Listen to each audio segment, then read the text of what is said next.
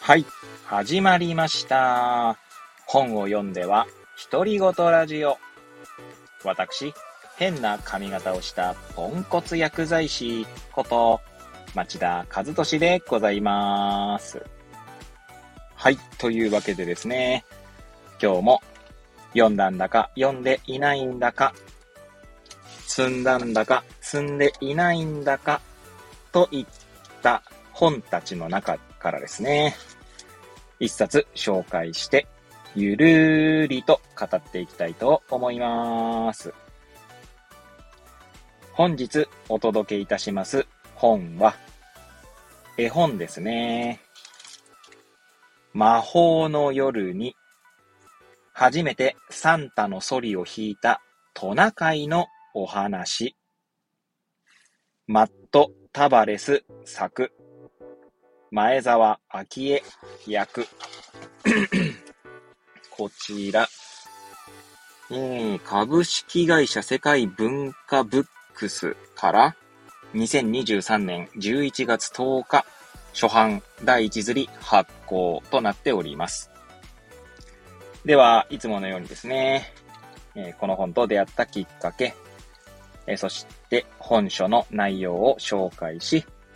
最後、独り言という3部構成でいきたいと思います。はい。きっかけですけれどもね、もう、ま、毎度毎度であれなんですけど、こちらいつものように図書館で借りてきた絵本でございます。えっと、大槌町立図書館でですね、借りて参りました。で、えー、大槌町立図書館のその絵本コーナーですね。は、なんて言うんですかね。こう、うんと、普通によくあるような本棚にバーって入って、タイトルしかわかんないっていうものもあるんですが、えー、特集というかですね、その、行く季節によってですね、あの、表紙が見えるようにこうディスプレイされてる本があるんですね。で、ちょうどですね、ちょうまく、うまく、今のでうまく説明できたかどうかわかんないですけど、ちょうどこの、なんだろうな、雪とか、えー、まあ、クリスマス関連だったりとか、そんな本がですね、結構、なんだろうな、目に見えるような形で、まあ、うんと、ディスプレイされてたので、こちら借りてきた次第でございます。はい。まあ、あといつものようにですね、まあ、翻訳された絵本っていうところで、まあ、それがきっかけになったという感じですね。まあ、いつもいつも重ね重ね言っておりますけども、え日本語作家、日本人作家さんの絵本を借りないわけではないんですよ。はい。ただまあ翻訳された絵本って、なんて言うんですかね。結局、海外の絵本ってどんな風になってんのかなっていう興味関心がやっぱあるので、まあ、手に通る傾向にあります。はい。では、本書の内容紹介ですけれども、まず表紙にですね、こんなシールが貼ってあります。全世界35万部。トナカイとサンタの出会いを美しいイマジネーションで紡いだ作品。ニューヨークタイムズベストセラー。という風な、まあ、風に書いてありますね。はい。では、え帯はですね、こちら保管されていないので、カバーの内側に、えー、このような文言があります。まあ、紹介文ですね。はい。えー、ご、ご紹介いたします。いつかここを出て、ママとパパの生まれた北極に行けますように。トナカイのダッシャーが、いつものように北極星に願いをかけた夜、白い馬の引く大きなソリと、サンタが現れて、マット・タバレスの美しく豊かなイマジネーションから生まれたトナカイとサンタの始まりのお話とあります。ではですね、こちら、その、本書の物語が始まる前にですね、こんな紹介文というか、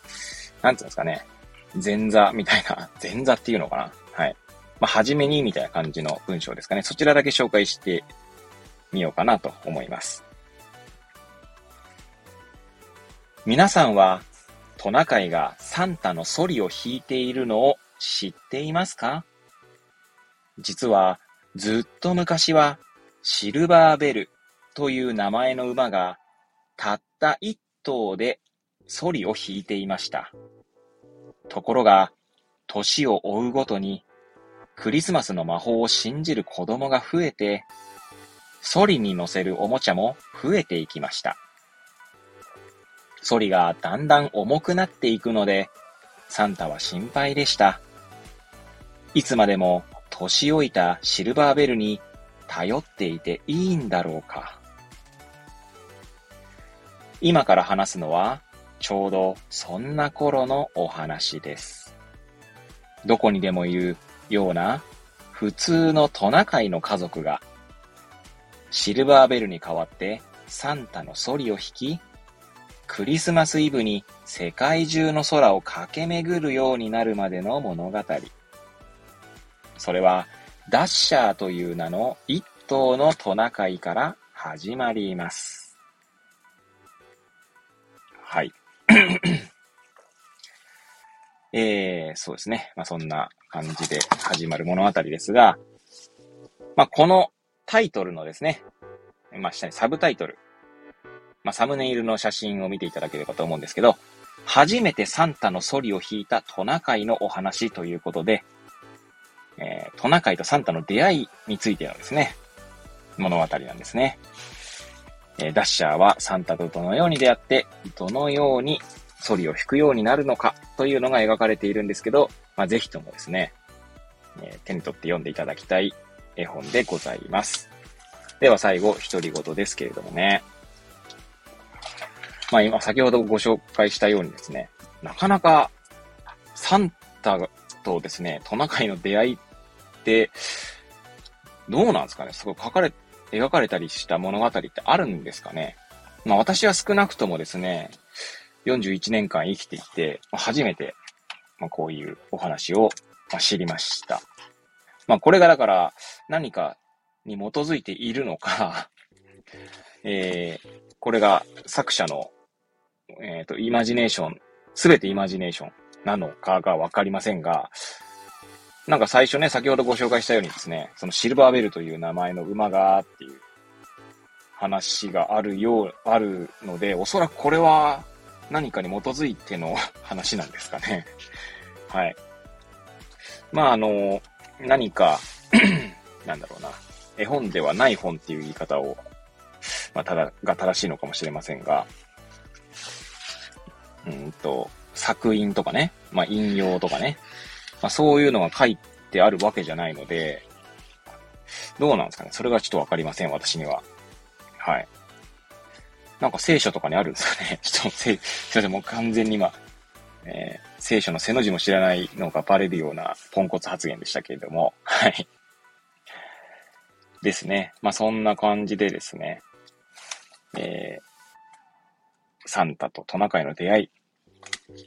なんか出会いっていいですね。これ改めて、なんだろうな。この絵本を読んで、この出会いの素晴らしさとか、あるいは年老いていくシルバーベルという白い馬ですね。から、まあ、トナカイに、まあ、バトンタッチするわけなんですけど、まあ、そういった、まあ、ある種の世代交代というか、うんと、世界は長、こう、時がね、流れていく中で、誰かから誰かにこう受け継がれていくものみたいな、まあ、そんなメッセージでもあるのかなって思うと、なんだかこう、なんだろうな、心が温まるお話だなと思って、えー、見ておりました。まあ、あとはですね、このダッシャーという、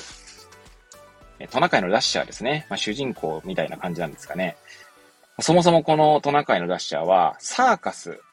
に、まあ、いるんですね。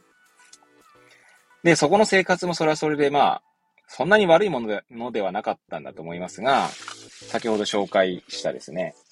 カバーの内側の文言にあるように、まあ、両親が生まれた北極という、えー、場所にですね、思いを馳せる、結果、思いを馳せた結果、まあ、サーカスを抜け出していくんですね。なんでその現状というですね、ところ、現状からこう、逃れるというかですね、まあ、環境を変えるみたいな、まあ、そういったメッセージも含まれているのかなと。まあ、そう環境を変えることで輝くみたいなね。まあ、そんなメッセージでもあるのかななんて。まあ、いろんなメッセージが含まれたお話ですので、ぜひともですね、手に取って読んでいただければなと思います。というわけでですね、まあ、本日のところはここら辺で終わりたいなと思いますが、本日お届けいたしましたのは、魔法の夜に